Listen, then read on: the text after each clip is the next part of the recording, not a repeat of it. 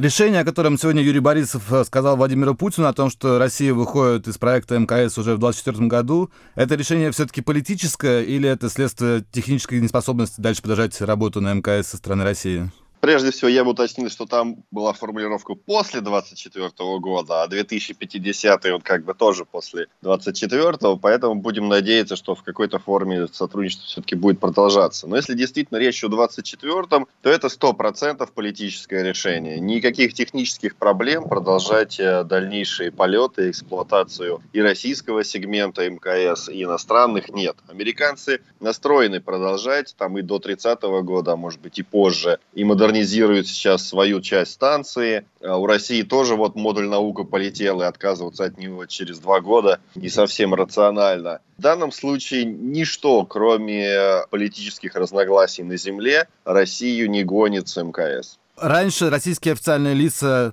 связанные с космонавтикой, уже говорили, что ресурс МКС практически исчерпан, что она едва ли не разваливается. Насколько это соответствует действительности? Это было сознательное введение в заблуждение со стороны российских космических чиновников целью пролоббировать программу российской орбитальной станции, то есть отказ от как раз от МКС и начало строительства своей новой большой станции. Большой в сравнении с э, космическими кораблями, например, или по размеру она была бы там, может быть, как китайская или чуть больше, то есть в несколько раз меньше МКС. Это выгодно для нашей космонавтики, потому что так будет больше заказов, больше денег, денег будет освоено космическим агентством, и, конечно, все заинтересованы в этом. Ну и политическую ситуацию, в общем, она не сегодня сложилась, и даже не полгода назад. Всем было понятно, что России с Америкой все сложнее и сложнее сотрудничать и работать так, как будто ничего особенного между нами не происходит. Но прежде всего, да, это была именно лоббирование интересов строительства новой станции. На российском сегменте, вот на модуле «Звезда» действительно были обнаружены так называемые трещины, через которых вытекал воздух. Одну камеру переходную пришлось перекрыть, чтобы избежать дальнейших утечек. Но эта пробоина связана не со старением металла, это тоже заключили сами специалисты Роскосмоса, просто они не сильно это афишировали. Судя по всему, там было какое-то механическое воздействие, причем в то время оно произошло, когда на станцию прилетал робот Федор. Его протаскивали как раз через эту самую камеру, поэтому здесь все-таки, вероятно, именно воздействие изнутри. Если таких других воздействий не производить, то станция может летать и дальше. А сколько Россия, учитывая технологические санкции новые, способна свою новую станцию построить?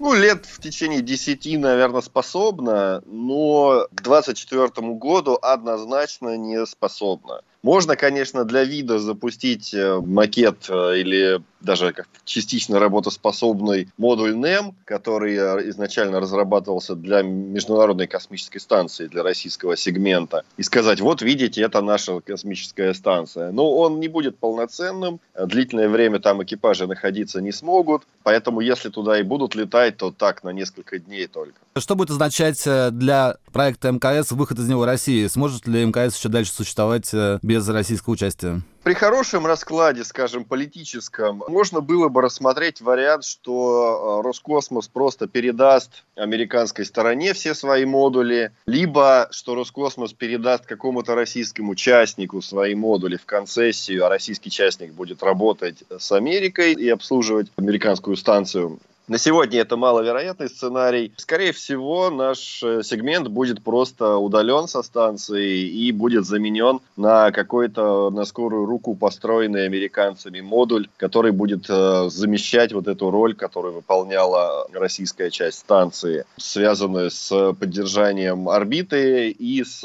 ориентацией станции. То есть двигатели, которые расположены на российском модуле «Звезда», сейчас незаменимы, но за пару лет, я думаю, в нас НАСА этим вопросом уже как минимум полгода занимаются, может быть больше. НАСА должна успеть создать замену и э, заместить каким-то образом российскую часть, чтобы продолжать состоятельный полет. А в плане доставки на МКС грузов э, и космонавтов и астронавтов э, больше у МКС нет критической зависимости от России? Избавиться от э, монополизма Роскосмоса вот в части пилотируемых полетов НАСА, благодаря Илону Маску и SpaceX, уже смогла, и еще в 2020 году сейчас американские астронавты по большей части самостоятельно летают на МКС. Есть вот и будут ближайшие там пару лет обменные экспедиции, то есть на наших кораблях будут летать американцы, на их кораблях будут летать русские космонавты. Ну, как минимум, три таких полета будет обменных, то есть шесть всего будет доставлено. Ну и кроме этого, понятно, будут каждый на своих летать. Дальше, ну вот,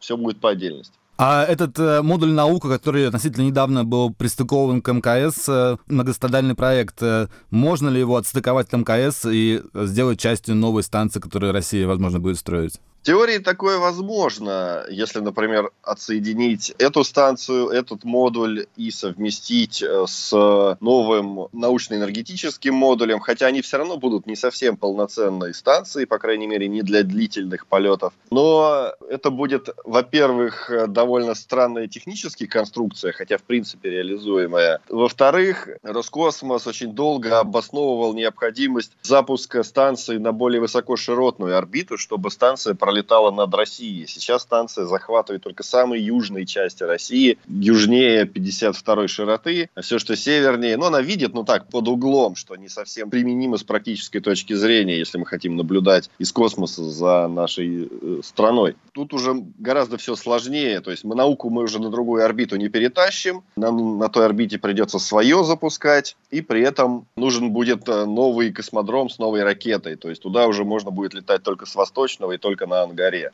Союз туда уже не вытянет.